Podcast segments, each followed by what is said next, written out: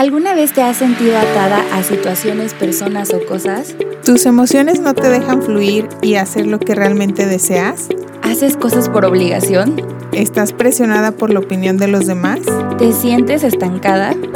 ¿Parece que estás en una jaula? Yo soy Elizabeth. Y yo Marilina. Ambas somos psicólogas apasionadas por impulsar el crecimiento femenino. El propósito de nuestro podcast es ayudarte a reconocer y apartar lo que sobra. Desvincularte y decir adiós a todo aquello que no te deja ser auténtica y crear la vida que sueñas. Que nadie decida por ti, que ninguna necesidad o creencia limitante te impida alcanzar tu potencial. Esperamos que este podcast sea una de tus herramientas hacia la liberación personal. Bienvenida. A un episodio más de Alas y no jaulas. El día de hoy queremos platicarte un poquito acerca de la autoestima. Estuvimos preguntándoles qué temas eran los que les interesaban que habláramos y este fue uno de los que más surgió, así es que definitivamente queríamos poner manos a la obra. Pero antes de iniciar, queremos hacer este pequeño check para saber que este episodio es para ti. Y me gustaría preguntarte, ¿qué tanto dependes de la opinión de los demás? ¿Dudas de tus capacidades? O tal vez tus emociones, ya sabes, son una montaña rusa, no, no tienes claridad en ellas o no tienes una estabilidad emocional. ¿No te gusta quién eres?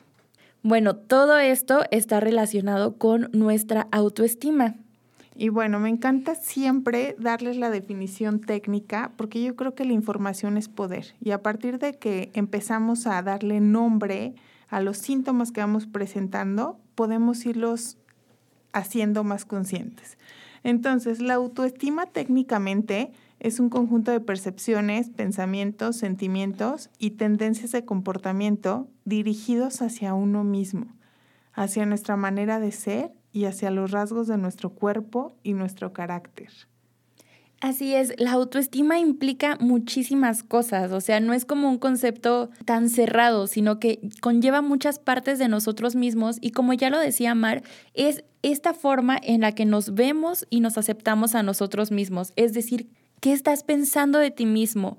¿Cuánto te agradas? ¿Cómo está tu autoimagen? ¿Cuánto también te premias? ¿Cuánto te das gusto? ¿Cuánto aceptas tus errores? ¿Sabes? ¿Cuánto estás diciendo que sí, en esta parte de mi vida tal vez no estoy al 100? Porque creo que el autoestima es este equilibrio en el que, ok, soy esto, pero también me gustaría hacer, no sé, X cosa en un futuro, pero hay algo, hay un caminito, hay un puente que tengo que cruzar para llegar a ello y hay errores que tengo que corregir para poder llegar a esa parte. Y esto está relacionado también con cómo acepto mis errores y cómo construyo mi futuro. Es decir, que al cometer un error no me no se me vaya la vida, no sienta que ya no voy a poder más, no, no hago una valoración de mí misma en la que ya me vea como una total fracasada, sino que pueda reconocer mis errores sin sentirme amenazada por ellos, sin sentir que es algo que me está obstaculizando, pero también me puedo proyectar hacia un futuro, también me puedo proyectar hacia todo lo bueno que la vida tiene para mí. Y la autoestima es realmente todo un tema porque el proceso de construcción es bastante significativo. Por supuesto, Eli, y aquí dijiste un punto bien importante. Construyo mi futuro. Eso es autoestima, darte prioridad a lo que quieres hacer en tu vida, darte prioridad encima de todo. La autoestima es algo que creo que pocos conocemos, ¿no? O sea, me incluyo porque hasta hace poco, o sea, con el paso de los años, como practico, soy psicóloga, pues lo he ido conociendo, pero yo creo que es difícil de conocer porque todo el tiempo estamos recibiendo estímulos ambivalentes desde que somos niños, ¿no? Y he encontrado pacientes que me dicen, no, pero mi mamá nunca me habló mal y siempre me decía que era la mejor y que yo era la más bonita. Y ahí empieza la confusión de autoestima, ¿no? Me decía que era la más bonita, pero ¿cómo me iba a ir vestida así a la fiesta? Me decía que era la mejor, pero me faltaba algo. ¿no? El pero, el siempre la insatisfacción, el siempre que esté faltando algo, ¿no? El te ves bien, pero, pero, ¿no? Y entonces siempre vamos encontrando esa piedrita y lo confundimos con autoestima, ¿no? De seguramente mi autoestima está perfecta. No, no es cierto, porque la construimos a partir de la ambivalencia y la ambivalencia es un tema bien común que no es consciente y entonces a partir de ahí vamos creando pues todo, ¿no? Y entre esos, pues está la autoestima. Exacto, creo que como ya lo decías, ¿no? Estos estímulos que recibimos para bien o para mal, que me construyeron o que me hicieron dudar de mí mismo, me hicieron sentir a lo mejor digna o indigna de ser amada, digna de alcanzar logros, digna de alcanzar mis metas o indigna de ello. Y como ya lo decías, esto termina desatando algo en nuestras vidas hoy día que somos adultos, porque yo les llamo patrones y botones. ¿A qué me refiero con esto? Una, desata patrones de pensamientos o patrones de conductas en nosotros y te lo quiero poner de esta manera. Piensa en el último problema que tuviste, en la última situación difícil que atravesaste. Y ahora piensa en qué medida ese problema o esa situación te hizo dudar de tu valor como persona, te hizo dudar de tus capacidades, te hizo dudar de ti mismo, te hizo dudar de lo que tú eres. ¿Qué dudas has tenido sobre ti que han influido en que ese problema se haga más grande o que ese problema cese? ¿Por qué? porque nosotros desarrollamos patrones de pensamiento y patrones de conducta, como ya lo decías, a lo mejor cuando era chiquito siempre me enseñaron que me faltaba algo, que no era suficiente. Y entonces al ratito que tenga un problema en mi relación, automáticamente voy a pensar, es que no soy suficiente, es que me faltó algo porque es un patrón y este patrón lo veo reflejado en mis relaciones, en mi familia, en mi trabajo, casi casi que hasta cuando estoy limpiando o estoy haciendo algo, siento que nunca es suficiente porque es un patrón. Son unos lentes que ya me pongo para todas las situaciones. Pero también hay botones.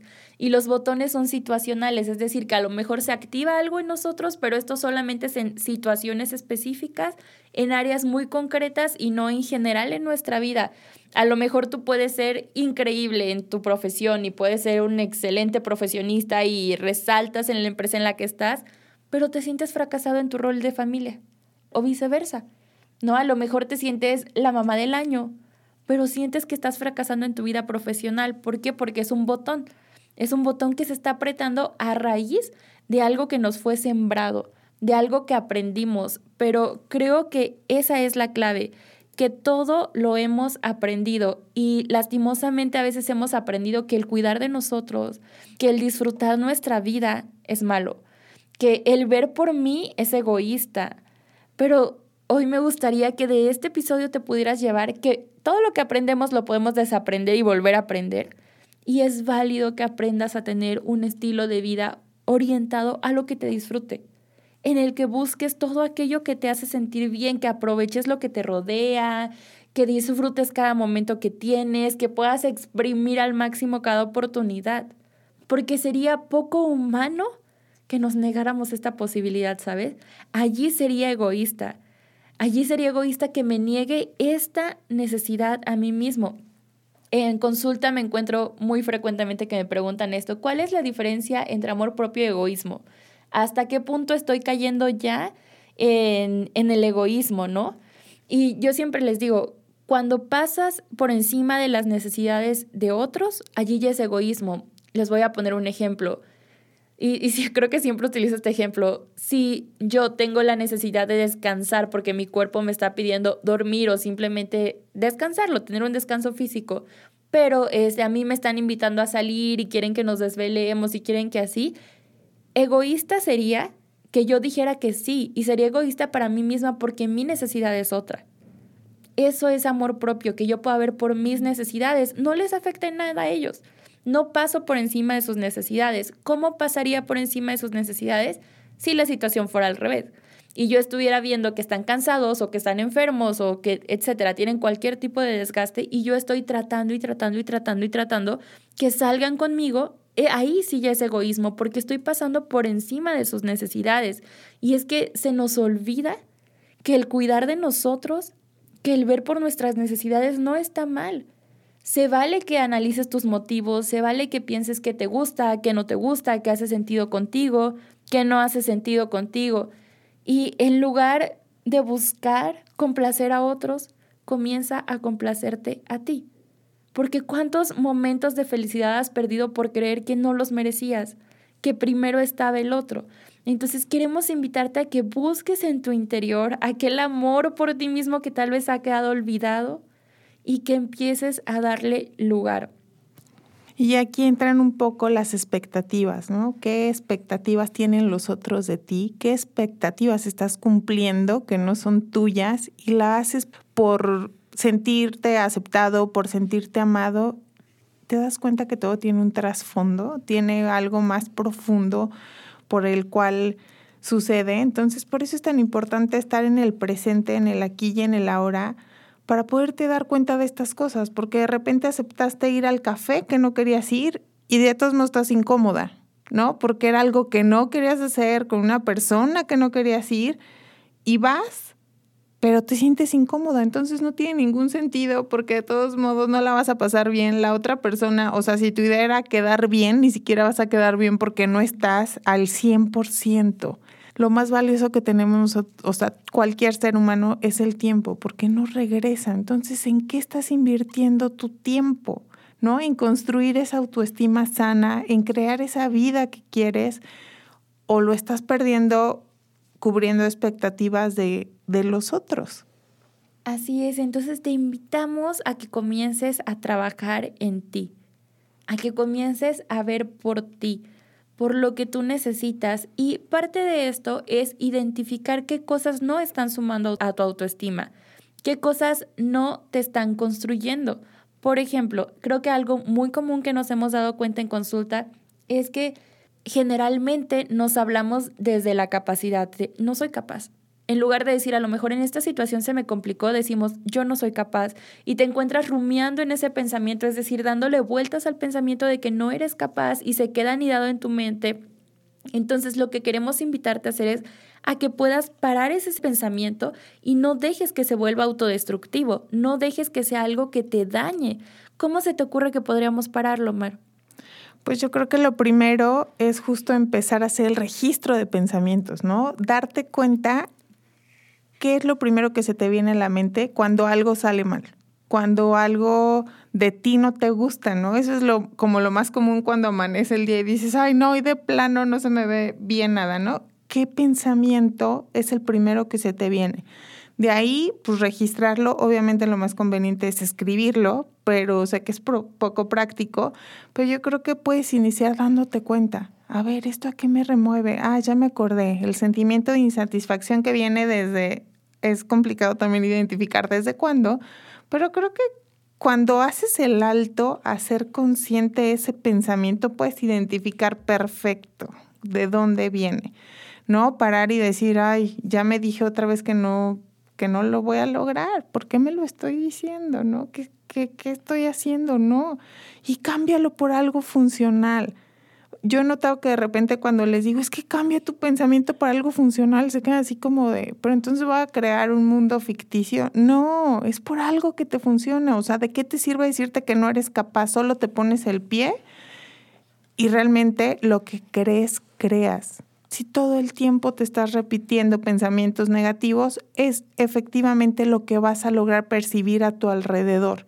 Es en la vibración que vas a andar y entonces solo vas a vibrar en cosas que no pueden suceder, en cosas negativas, pensamientos negativos, y se desencadena una catástrofe. Entonces, por eso es tan importante que te detengas. Las pausas son esenciales. O sea, agenda pausas, pon pausas y pregúntate qué estoy pensando, qué me estoy diciendo, ¿no? El área laboral es lo más práctico para poner este ejemplo, ¿no? Y que se te complica algo y decir, ¿qué me estoy diciendo? A ver, ¿cuál pensamiento me funciona mejor? ¿No? Y es decir, ah, ok, me equivoqué, pero lo puedo solucionar. Díganme quién no se equivoca. Es que de verdad noto muchísimo en consulta este sentimiento de culpa, de insatisfacción, de incapacidad. Y les digo de verdad, díganme una persona que no se haya equivocado.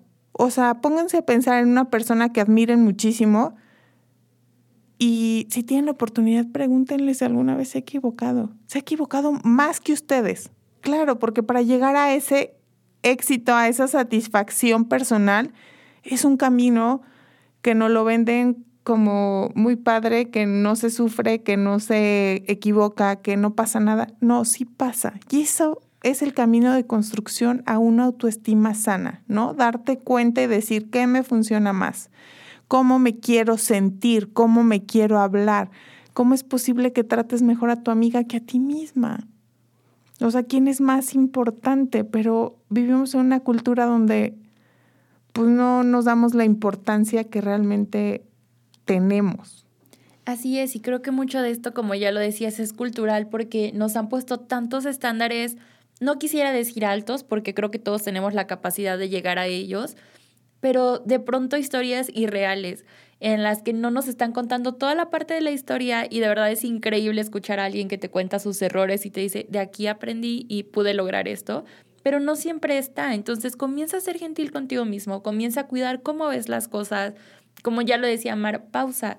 A veces es necesario pausar para tener claridad, a veces es necesario y se me viene a la mente, ¿no? O sea, si voy manejando y voy con el GPS y, y siento que no es para dónde, oye, mejor me orillo y reviso bien en la pantallita antes de seguir mi camino. Es válido que busques una actividad que te ayude a pausar, que tomes un vasito de agua, que te encierres unos minutos. Es válido, porque a veces el ver las cosas de una manera muy negativa nos termina dañando.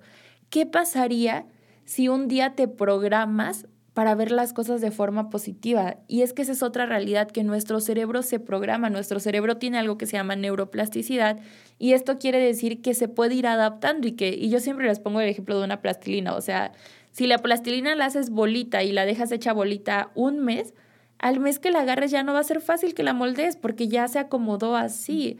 Pero esto no quiere decir que es imposible. Es igual con nuestro cerebro, tal vez se ha acomodado a ver las cosas de forma negativa, pero tú puedes ser intencional en programarte positivamente, en pensar durante este día voy a encontrar oportunidades para ser agradecido. Durante este día voy a encontrar oportunidades que me hagan sentir bien. O sea, no voy a confiar a lo mejor en, en, lo que me dijo el horóscopo o no voy a confiar en lo que creo de mí misma. Voy a confiar que hay algo más grande para mí, que hay algo bueno para mí, que yo soy dueña de mi vida, que yo tengo el motor de mi vida activo y que estoy enamorada de mi vida y te vas a dar cuenta cuántas cosas buenas puedes encontrar en el camino. Así es, tú eres responsable de tu vida y entonces yo aquí los quiero invitar pues a que no dejen en manos de nadie más, ¿no? Tu vida porque también es muy fácil poner la responsabilidad en otros, ¿no? Y de cómo reacciono si me gritó, es tu responsabilidad y tú puedes decidir cómo accionar, porque efectivamente reaccionar es con otro grito y de manera impulsiva. ¿Cómo accionar?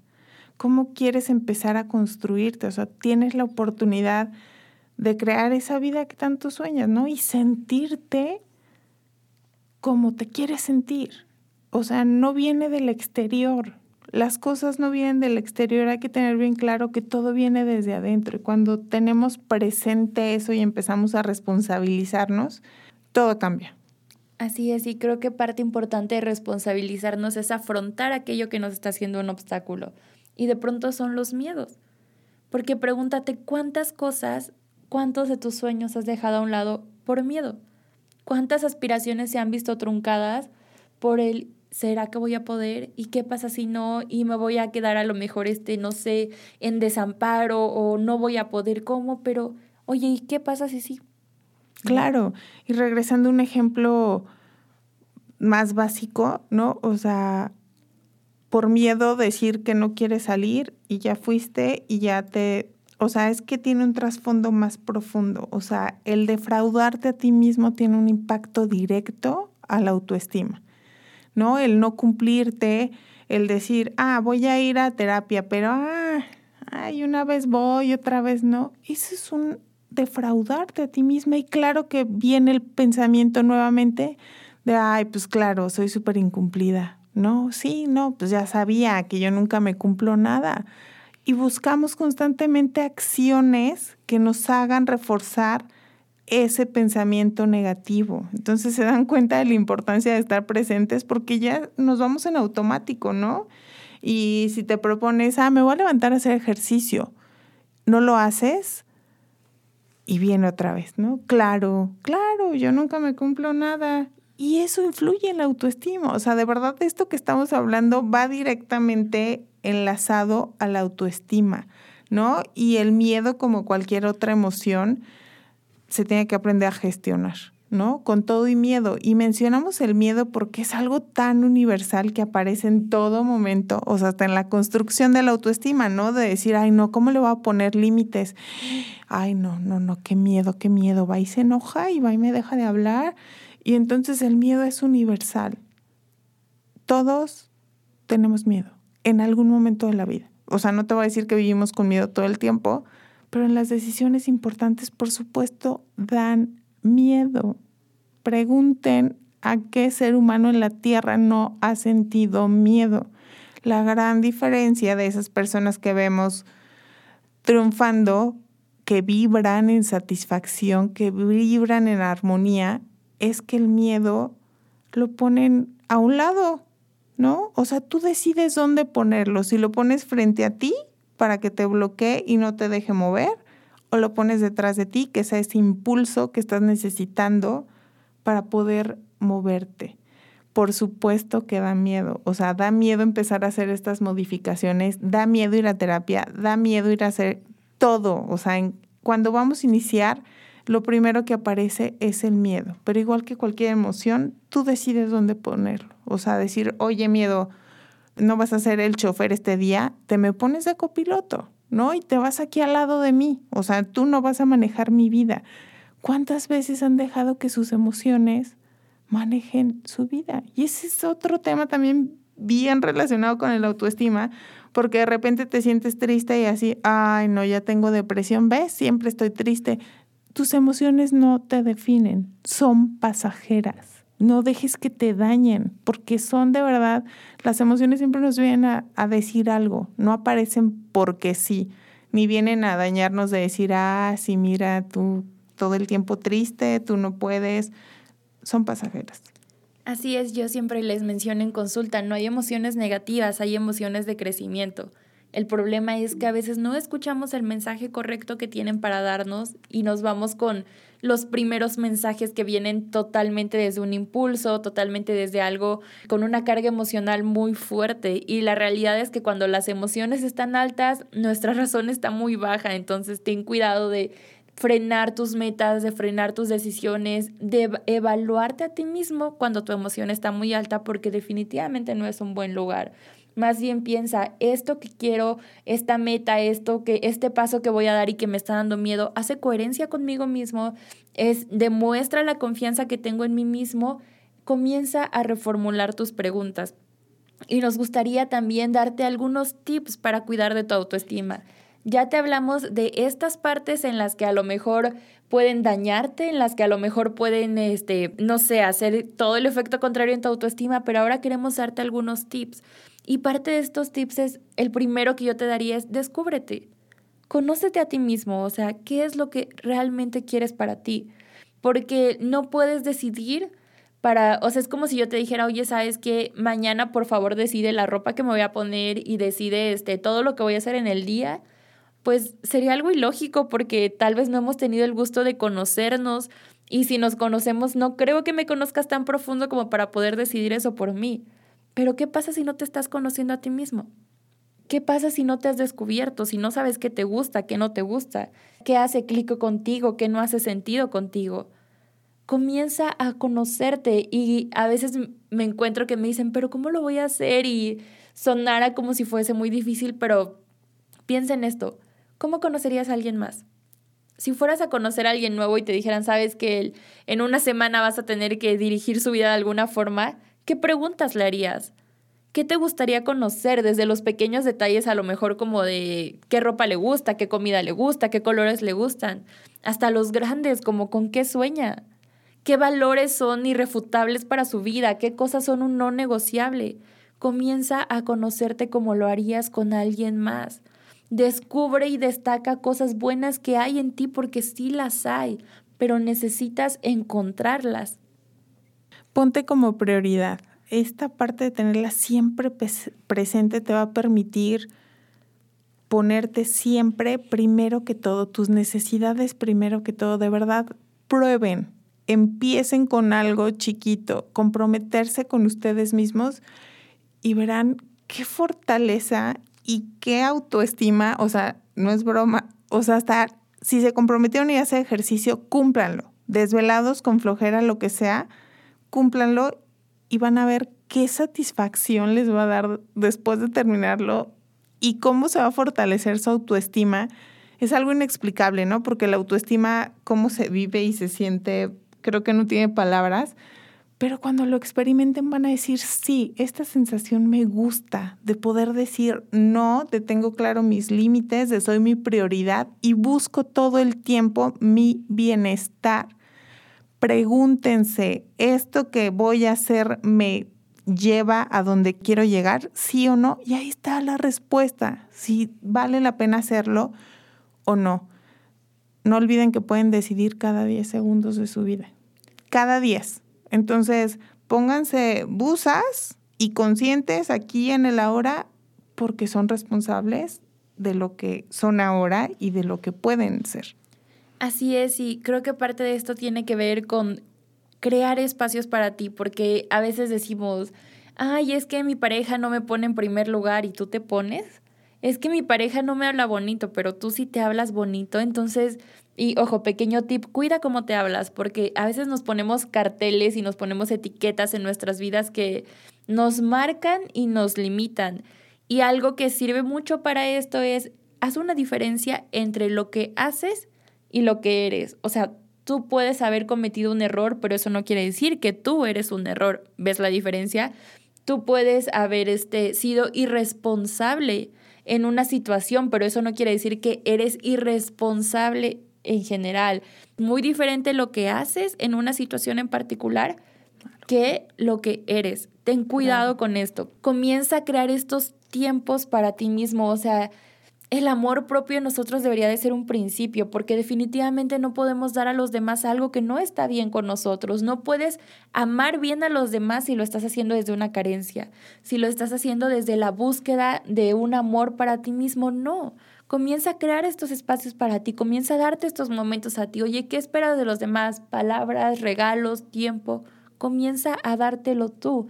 Comienza a darte esos refuerzos a ti mismo, esos elogios, esas celebraciones, esos premios, en lugar de decir, ah, bueno, me sobró tiempo, voy a, no sé, a ponerme una mascarilla, no, aparté un tiempo para ponerme una mascarilla, ah, me sobró tiempo, voy a leer un libro, no, aparté tiempo para leer un libro, porque tú no eres algo que sobra. A veces ponemos primero todas las obligaciones y ya no sabemos ni qué hacer con nosotros mismos, pero es que primero tienes que estar bien tú para funcionar en todo lo demás. Y parte de esto tiene que ver con que también aceptemos que hay cosas buenas para nosotros, hay cosas agradables.